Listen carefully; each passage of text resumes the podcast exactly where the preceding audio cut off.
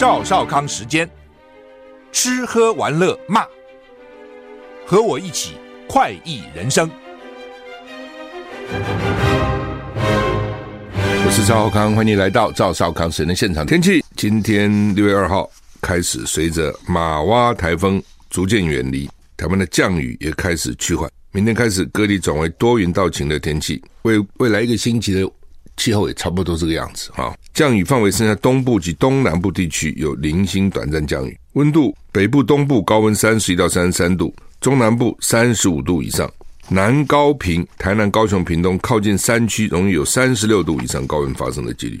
目前气象局针对高雄市发布橙色高温灯号警戒，有连续三十六度发生的几率。台南市屏东县近山区或河谷是黄色灯号，基隆北海岸。东半部包括兰屿绿岛、恒春半岛沿海及马祖，容易有长浪发生的机会。目前花莲、台东观测到两米左右的浪高啊，昨天是三米，现在两米，稍微低一点，不过还是还是蛮高的哈。天气公天气风险公司表示，未来一个星期全台湾都开始进入高温的环境，宣告正式进入典型的夏季型高温闷热天气形态。哎，这个天气是不舒服哈，这个但是没办法。好天气、好季节大概已经过了啊！台湾的好季节大概就是三月、四月哈，然后呢，这个十一月、十二月，或是十十月底到十一月，大概春秋两季了哈，但都很短。台美贸易倡议签署第一批协定，签订啊！台美二十一世纪贸易倡议首批协定，昨天干在华府美国在台协会 AIT 总部，由我们驻美代表肖美琴跟 AIT 执行理事蓝英代表双方签署。行政院经贸谈判办公室说，这项协定为台美经贸打下坚实的法律基础。未来很有机会发展为更广泛的自贸自由贸易协定，有助于台湾参加跨太平洋伙伴全面进步协定 （CPTPP）。行政院政务委员邓正中、美国副贸易代表毕昂奇及美国在台协会理事主席罗森伯格都在场见证台美贸易协定的签署。邓正中在签署后表示，这是自一九七九年台美间最具规模、最全面性的贸易谈判所达成的阶段性成果啊。那迈出啊这个关键性的一步。那台美贸易倡议的下个阶段是干嘛的？锁定劳工、环保跟农业。昨天在华府签署啊第一批协定，他们这这个协定包括很很多很多项目了，一批一批的哈。下阶段考虑先处理劳工、环保跟农业三个议题。今天昨就是昨天签署的首批协定，包括关务行政及贸易便捷化。良好法制作业、服务业、国内规章、反贪腐、中小企业等五项议题，后续仍有包括劳动环境、农业、数位贸易、标准、国营事业、非市场政策跟做法等七项要协商哦。那因为同时展开，邓振中说呢，负担过重，所以会选择其中三项优先处理，比较可能是环保、劳工跟农业。不过，它是我们的规划，还要等美方确认，美方认为什么重要。好，那么这个内容到底是什么？好像大家搞不太清楚，拜登在舞台上又跌了一跤啊！大家吓一跳啊！美国总统拜登到科罗拉多州美国空军官校参加毕业典礼的时候呢，在舞台上被绊倒，以右臀部着地，接着用右手撑起身体。白宫表示，拜登的身体状况良好，右边着地了，右边摔倒。八岁拜登到科罗拉多州美国空军官校的毕业生演讲，他跟一名学员握手以后，准备走回自己的位置，但在讲台上跌了一跤，空军人员协助扶他起来。之后，拜登看来不需要进一步协助，他指着像是害他跌倒的物品，看来是讲台上一个小型的黑色沙袋。先前的沙袋是用来压住提词器，就演讲他们要看词了哦，那个提词大概那个东西轻，所以要用沙袋来压住。拜登是美国史上第一个年过八十的总统，明年预计竞选连任。今年医生曾经说，拜登固定运动，身体健康。CNN 报道，拜登摔倒时以右臀着地，接着用右手撑起身体。空军官校的官员跟两名特勤局的特工随后上前抓住拜登的手背，帮他站起来。BBC 报道。拜登在毕业典礼站了大概九十分钟，跟九百二十一个毕业生每个人握手。拜登最近一次体检在今年二月，白宫表示体检的结果表示他还是适合履行他的职责啊。不也不简单了，年纪不小还站九十分钟跟每个人握手，可要寒暄一下，体力负担也不小哈。NVIDIA 的黄仁勋将到大陆拜会科技高层，他最近不是讲吗？他就说不可能放弃大陆市场。那这点他也没有讲的，他讲的是实情的，这个实情可能大家不爱听哦。他说，晶片可以不在台湾做，但是中国只有一个，而且他很怕美国如果继续制裁中国，中国就追上来了。什么意思？就是美国现在制裁中国，这个不给你，那个不给你嘛。那不给的结果，就老公只好自己做啊。老公不是不能做了，他其实是可以做那种精密的、高阶的，他都可以做，只是他不太能量产。否则他那个什么卫星啊，什么上去，他怎么弄啊？那边有很多晶片呢、啊。就是假如说我是手做，只做几个，他有这个能力的。但是你说要大批的，像台积电一样，哇，这个整整批整批的做，他没有这个能力哦。而且他也不必嘛，因为以前买就好啊，对不对？我自己做比买贵嘛，所以我就买就好。但你现在不卖它了，那就就两种结果，一种他就落后了嘛，一种他不服气、不甘愿，他要发展。当然，他要发展不是那么快了啊、哦。我们问过一些专家，都说五到十年啊，得了五，但是五到十年也是一眨眼就过去了。那当然，美国也在继续在进步了，不是说西方国家都停下来等你在那边追上来，也不会啊、所以这是没有止境的啊、就是竞争。据 Bloomberg 彭博引述消息说呢，辉达 NVIDIA 执行长黄仁勋将于六月到中国大陆跟腾讯、理想汽车、比迪亚、小米及字节跳动等科技高高司的高层见面。报道说行程还没有定案，最终的细节也许会更改。黄仁勋日前曾经说，中国大陆的市场。是唯一而且不能被取代的市场，这个话讲的大家当然不爽了哈。但是反正那那怎么办呢？那事情实情就是这样的哈。美国、日本、菲律宾海巡展开第一次的三边联合演习，南海情势一直在紧张。菲律宾海岸巡逻队、美国海岸防卫队及日本海上保安厅今天展开第一次的变这个并肩三边海事演习，强化联合行动力啊。它就是 K A A G A P A Y 啊。并肩三边海事演习要进行到六月七号，今天开始嘛？啊、今天开始到六月七号，一个礼拜吧。菲律宾海巡队今天在马尼拉港举行欢迎仪式，迎接到菲律宾参加演习的美国翠登号巡逻艇跟日本秋金舟号大型巡逻船。翠登号指挥官表示呢，接下来一星期里面，美日菲船员将展开联合任务规划。主题专家交流及整合收集行动，美方也将分享船舶、直升机跟无人机操作及舰上损坏控制的实境，来强化联合行动力，让美日菲海巡人员有更紧密的联系。啊，就是为什么要联合演习？就是一旦真的打起仗来，大家还配合过嘛？否则都没有配合过哈，一打起仗来一定手忙脚乱哦。会削减作战的这个力量哈。马斯克访问中国，特斯拉反对脱钩断链，说要持续拓展大陆业务。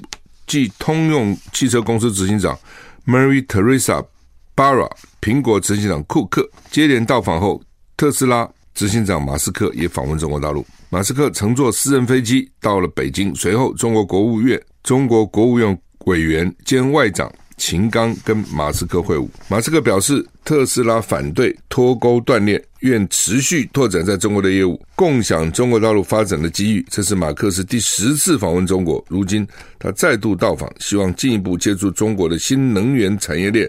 实现特斯拉的宏伟蓝图。马斯克之所以一下子财产涨那么多，后来变成世界的首富，很重要的原因就是他在大陆的厂，上海的厂，这个生产的不错哦。他甚至说，你看美国人都应该派人到大陆来观摩学习他们这个厂的效率哦。所以呢，他尤其大陆啊，大陆很鼓励电动车了啊。譬如说，你像上海要申请个汽车执照是很难的，都要用。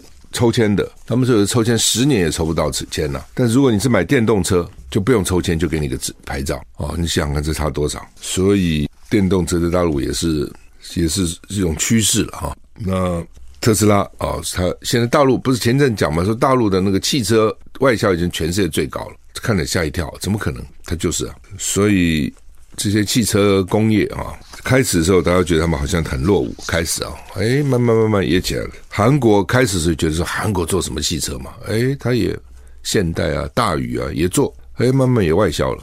好，那么布林肯出席北约外长会议，促苏丹科索沃缓和局势。美国国务卿布林肯今天警告，美国斡旋的停火协议破裂以后呢，华府可能对敌对的苏丹领袖采取行动。他也敦促科索沃跟塞尔维亚领导人尽快缓和。紧张的局势，以免欧以免危及整个欧洲的愿景。法新社报道呢，在挪威首都奥斯陆参加北大西洋公约组织 NATO 外长会议的布林肯告诉媒体记者，美国正评估我们可以采取的步骤，以明确表达我们对带领苏丹走向错误道路领导人的看法，包括让暴力延续跟违反停火协议。不过，布林肯并没有指出是哪一方面、哪一方违反停火协议，也没有说未来华盛顿可能采取哪些行动。布林肯说：“我们呼吁科索沃跟塞尔维亚政府立即采取措施，缓和紧张局势。所以那些地方也是不平静啊，只是很多时候大家根本就不在乎的，就其其他地方啊，也不去报。英特尔要求一百亿欧元设厂补贴。德国媒体报道，规划在德国设厂的美国晶片大厂 Intel，由于追加预算要求高达一百亿欧元的补贴，让德国政府感到很为难了。跟我要那么多钱？去年三月，美国晶片大厂 Intel 宣布高调的宣布，将在德国东部的马德堡打造大型晶圆厂。原本规划今年上半年动工，最近传出预算大幅增加，德国政府对补贴有异议。德国商报今天引述官方知情人士报道呢，英特尔打算将投资额从一百七十欧元追加到两百七十欧元，开口要求高达一百亿欧元的补贴，让德国政府为难。参与官员谈判谈判的官员指出呢。追加预算在预料之中，但英特尔在意的显然是争取到最高额补补贴。德国政府内部因此出现杂音，总理府跟经济部都赞成，但财政部反对。报道说，为了留住英特尔，德国经济部正在与能源业者谈判，希望为英特尔争取到更优惠的电价。这些地方啊，电价是很昂贵的。基辅遭空袭，至少三死十二伤。俄罗斯控乌克兰发动跨境攻击，乌克兰首都基辅遭到空袭。造成至少三死十二伤。同时，俄罗斯边境贝尔哥罗德州长指出，遭遇更多来自乌克兰的跨境攻击，但声称已经予以击退。乌克兰总统泽伦斯基在摩尔多瓦欧洲政治共同峰会要求世界领导人提供更多爱国者系统，直到战机交付乌克兰。波兰跟荷兰总理宣布将帮助训练乌克兰飞行员驾驶 F 十六战机。他们这 F 十六战机飞行员要训练好哦，可能要半年到一年。稍早传出，俄罗斯西部库尔斯克地区，俄罗斯防空系统击落了几架乌克兰无人机。当地州长还说，要求居民保持冷静，城市受到俄罗斯军队可靠的保护。而俄罗斯边境贝尔格勒格罗德州长指出，过去一天遭遇数十起攻击，道路、财产跟车辆都被破坏，没有人死亡。俄罗斯官员对此表述表示，对于俄罗斯境内在俄罗斯境内作战的俄罗斯不同团体意见，不同的意见团体了。不负担任何责任，就是不是我们叫他们去的，他们自己去的啊，意思是这样啊。好，那么《中国时报》、《联合报》头版头都在登民进党那个性骚扰的刺案案件啊。《中国时报》说，民进党性骚扰刺案冲击二零二四选举选情，前妇女部党工痛诉人选之人亲身遭遇，党中央即发声明道歉，副秘书长许家田下台啊。《联合报》头版叫做性骚扰此案。绿认错灭火，许家田停职便请辞，耐心的说不会转身离开，更不会就这样就算了。我们休息一下再回来。好了，民进党这个党工啊，女党工被民进党亲民进党的一个导演啊，薛姓导演，大概名字还有一个辉啊，所以呢，他们叫做辉哥啊。呃，他们大概是坐一个车了哈，一个车里面不知道干嘛。也许去拍片啊去干什么哈？那这个导演是已经有十五年的民进党的党员资格，所以是一个资深党员哦。他结婚，蔡英文还亲自去啊！我不相信蔡英文去很多婚礼，所以表示呢，蔡英文还蛮欣赏他的，他他跟蔡英文关系不错。尤其他们拍导演选举这种导演啊，拍片啊，选举是很重要的，拍出几个好片来是非常重要的。那蔡英文的第一支选举影片是他拍的啊，所以可见关系不错了哈。不管怎么样，他一定是民进党里面的人都知道，尤其主管知道说这个辉哥跟里面的人关系不错啊，否则的话不可能对一个性骚扰是这样子态度哈，应付哈。那他就是大概就是坐个车，然后呢在高速公路上，大概大家都累了睡觉，那这个导演就来搞这个女的哦，叫她什么哎，反正摸她这里摸她那里哈。包括胸部哈，然后呢，这个什么头靠过来靠过去哦，等等啦，反正搞这个，那他后来大概就去找他们的妇女部主管去申诉了。申诉嘛，看起来这个妇女部主管就这个许家田，现在后来就变成民进党的副秘书长也升官了啊。那看起来他是不想处理这个事情哦，所以态度是很冷漠的。而且他不但冷漠了，他还告诉他说：“你真的要处理吗？你真的要按照程序来吗？那到时候呢，还是我处理。”申诉大概是跟妇女部门，反正跟谁申诉呢？但是到时候哈，我比现在更冷漠，因为我要公正啊，这什么个态度？就说他们这种都是希望这个事情哈，你就自己就把它解决了，不要怎么再继续搞。就像很多时候你到警察局去报案了，那个警察也哈态度很很消极，为什么？你给他找麻烦嘛。对不对？他甚至就告诉你，尤其那种诈骗呐，他会跟你讲说，前面啊，谁谁谁也被骗了，这个也被骗了，那个也被骗了，都没破了。意思就是说，你这么点钱，你来报什么案嘛？哦，根本破不了的。哦，大概就这个意思了。哦，那所以就这样讲嘛，就是说我到时候会更冷漠。我现在你觉得我现在不够热情，对不对？不够积极，对不对？我告诉你，到时候比这个更冷漠。我要公正啊，我不能袒护你啊。你说人家性侵，你知道真的假的？那另外。当然，最经典，大家在网络上讨论最多就是，他说：“你为什么不跳车呢？就人家摸你，你跳车不就好了吗？他就摸不到了吗？这什么话嘛？这什么话嘛？怎么跳啊？在高速公路上，不要说高速公路，一般的路你怎么跳？我问你，假如说市区非高速公路，你跳过看，这不容易跳。那电影情节才有跳车啊，你跳了后面车，我把你压死你了。所以呢，他这个叫人家跳车这点呢，在网络上就爆炸了啊。”另外呢，他就讲说，我们民进党党部哈，民进党党部大概就在北平东路那一带，它离那个华山很近嘛。华山不是艺文特区啊，什么很近嘛啊？你中午不是一个钟头休息时间吗？你就手牵手，我不知道怎么手，左手牵右手啊，还是跟谁手牵手？手牵手到那个华山那个有草原呢、它是有一片草地的，就那大喊就好了。你喊一喊，你的心里的压力就舒缓掉了嘛，你就忘掉你被性侵的心情，什么心情哦？你把它当成这个随便当成一个什么社交活动就好了，你去大喊大喊。大喊就好了，而且呢，你真的要来申诉啊？你申诉以后呢，民进党党部都会知道谁被性侵了。那你真的要这样吗？这没有什么秘密可言呢。你也知道，我们民进党部就那么几个人，妇女部，你怎么可能守密呢？而且对你伤害更大哦，因为到时候人家可能会讲啊，说你这个行为不检呐，你在黑暗中故意跟人家眉来眼去啊，你这样啊，你那样啊，所以对你真的好吗？你想清楚啊。反正都讲了十点了，都是莫名其妙、很荒唐的这个想办法就是推脱支持了啊、那当然，你说一般也就罢了。你这是民进党，民进党号称自己很进步，号称自己很重视女权，号称自己遇到这种事情就零容忍。结果呢，自己的党工哦，自己的党工被欺负，照理讲就应该要找回来才对啊！立刻要要要要要有主管出面，你至少把那个导演找来，怎么回事？另外就是他有他的程序嘛，他有他的这个受到性骚扰啦、性伤害，一般的机关团体也都有这样的这个组织，要循序申诉的啊，甚至该报案就报案的。那你民进党是执政党，又号称进步的政党，号称这个很重视女权的政党，你做一个非常不好的示范作用，你会让其他的女性如果受到性骚扰的时候呢，或者性伤害的时候，就想想说，你看连民进党都这样子，案子都希望。由大化小，那我这个形单影只，我去对抗，我对抗得了吗？一定就会有人就这样想，其实是非常不好的这个负面示范。然后昨天早上赖清德呢，记者就问他：“啊，哎呀，你这个零容忍吗？你这个要怎么处理啊？”他这个转身就走啊，然后呢完全不回答。到了下午发觉大概不对劲了，然后就说：“我不会转身离开，不会就这样算了。”啊，然后那个许家田呢，就原来的妇女部主任变成副秘书长，原来是停职。停止静候调查，下午就准他辞职，叫你赶快辞吧，赶快辞吧，你这个赶快啊，这个我们止血吧，啊，你在这边搞，到时候呢，这个越越滚越大。还有人认为说，这会不会就是赖清德选举的拐点？哦，很多时候选举是一个拐点，诶，发生一件事情，突然就转变了，由好变坏，由坏变好，就是拐点。所以有人认为说，这可能是赖清德拐点。虽然那个时候赖清德不是民进党主席，是蔡英文，可是你现在是主席，你怎么处理的？你态度是怎样？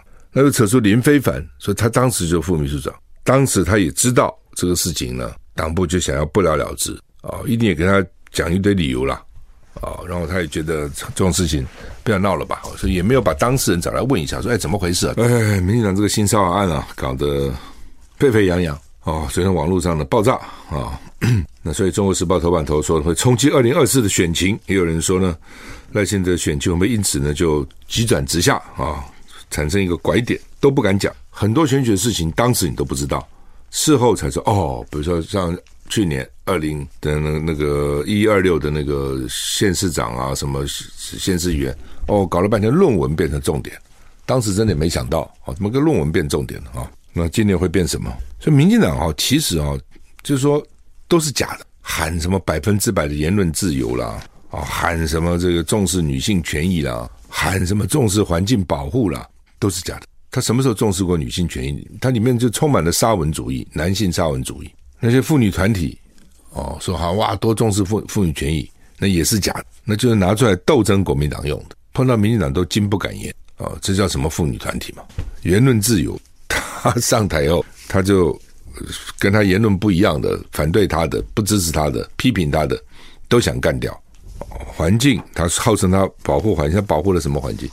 那些光电搞成这个样子。他真的对保护了环境吗？所以就是光会讲，不，这点是麻烦。好像政治都是这样子。你想想，那个共产党那个时候把国民党在大陆赶掉了，也是啊，号称自己什么民主啊，国民党不民主啊，共产党民主啊。哦，你看他那时候鼓动大学生上街头反民，要民主反饥饿，他主要是这个反饥饿。国家穷啊，大学生我吃不饱，那是他政府要管大学生伙食的，我吃不饱，所以反饥饿。要民主，你不够民主，好吧？等到共产党政权拿去，他有什么民主呢？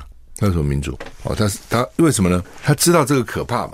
他知道青年运动的可怕，他知道学生运动可怕，他知道劳工运动可怕，他知道言论的可怕，他知道说国民党不够不够民主，说国民党不保障言论自由，等等等等，那是斗争的工具。等到一旦他照理讲，他得到政权以后，他应该比国民党更讲究民主啊，更讲究言论自由啊，更讲究出出版自由啊。没有，叫你们都来大鸣大放，大鸣大放完了，通通斗争，以后还敢谁敢大鸣大放？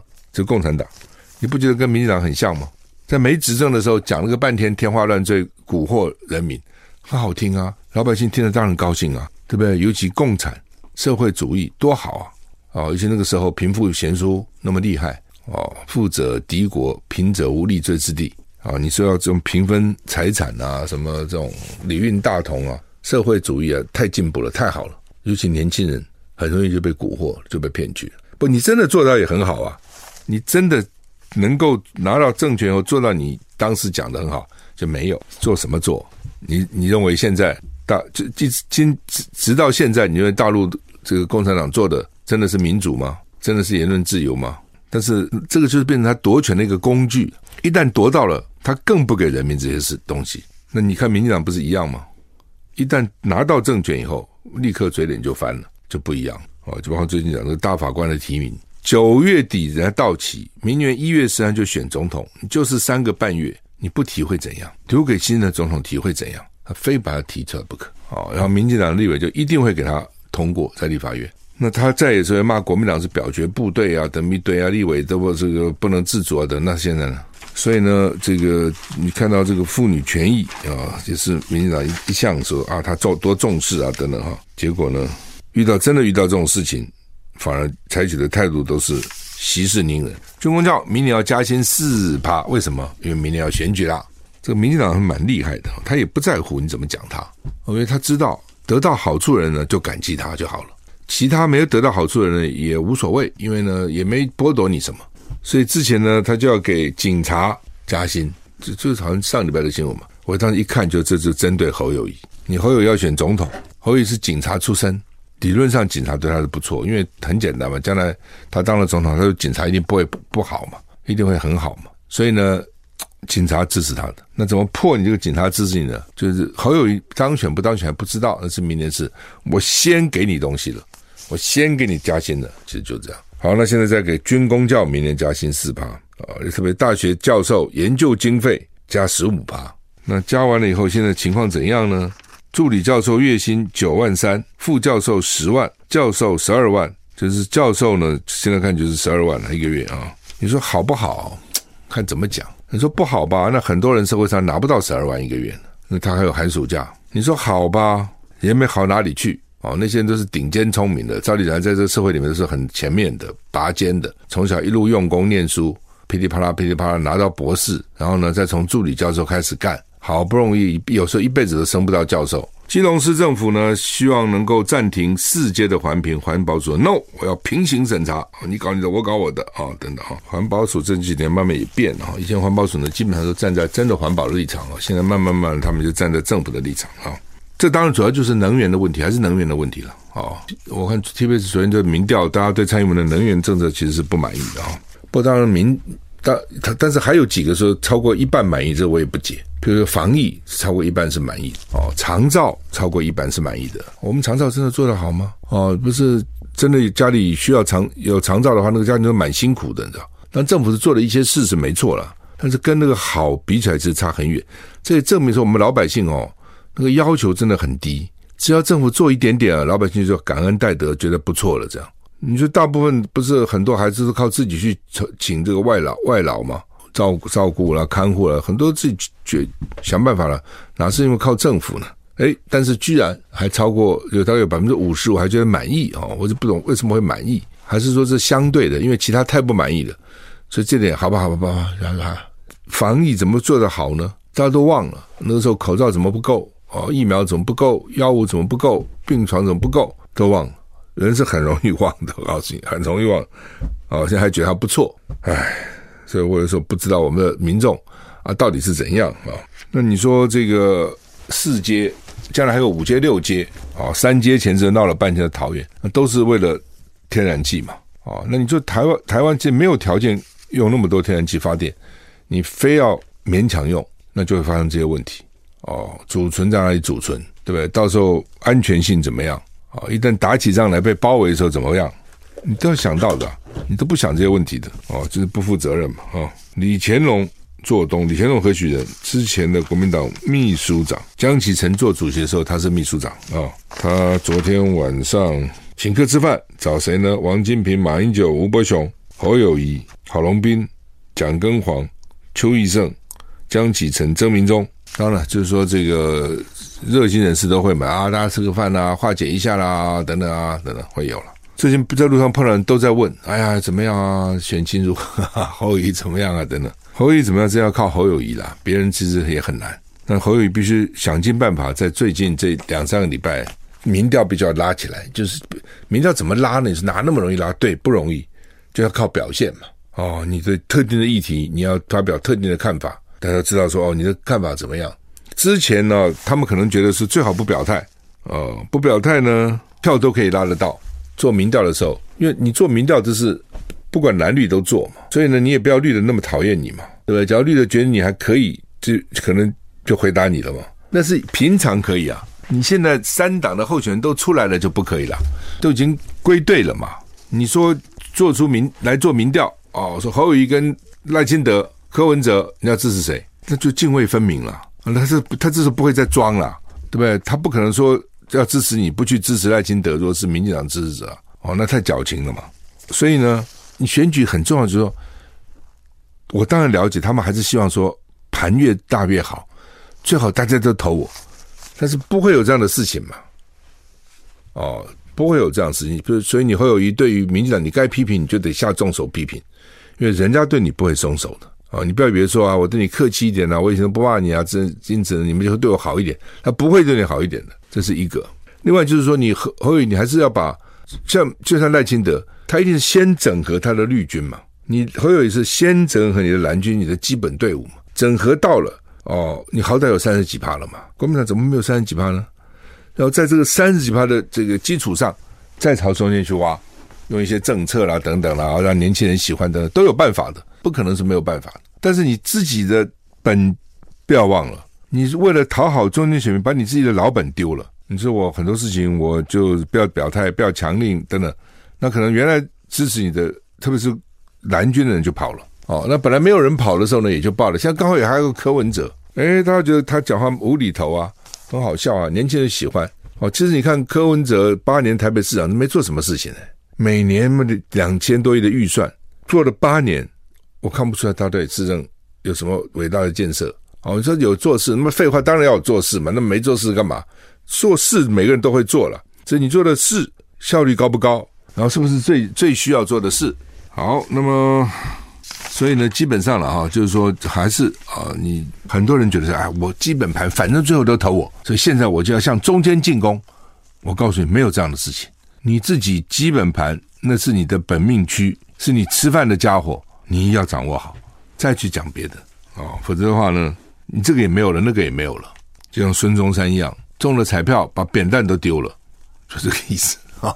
他那个扁担干嘛？他是把彩彩券放在扁，就一个挑夫了，挑夫了。以前的时候，民国初年那时候，满清有挑夫嘛，挑东西的苦力了，买一个彩券放在那个扁担里面，哎，就一开奖中了，从此不要做挑夫了。再也不挑这些东西了，怎么在船上挑来扁担就丢到海里面去了？就那个彩券在扁担里面。哦，孙中山讲这话，意思就是说，你君子务本，本立而道生，你本还是最重要的。做任何事情都是这样，你选举也是这样子。哦，那个本，你本来的坚定最重要的支持者，你不能跑掉。他们经常想说，我我如果有坚定支持者，中间可能就跑掉了。那时候我会先拉中间的，然后你的本跑掉了。那你本跑掉，你就不会高民调，不会民调不会高，哈，大家都落井下石，落井下石，然后失望的失望啊，就就变成这样啊，所以道理就这么简单啊。好，那么联准会两个官员说呢，诶，有可能六月不升息，有可能啊，所以大家再看六月到底升不升息。台股现在涨一百七十点，祝你有一个愉快的周末，再见。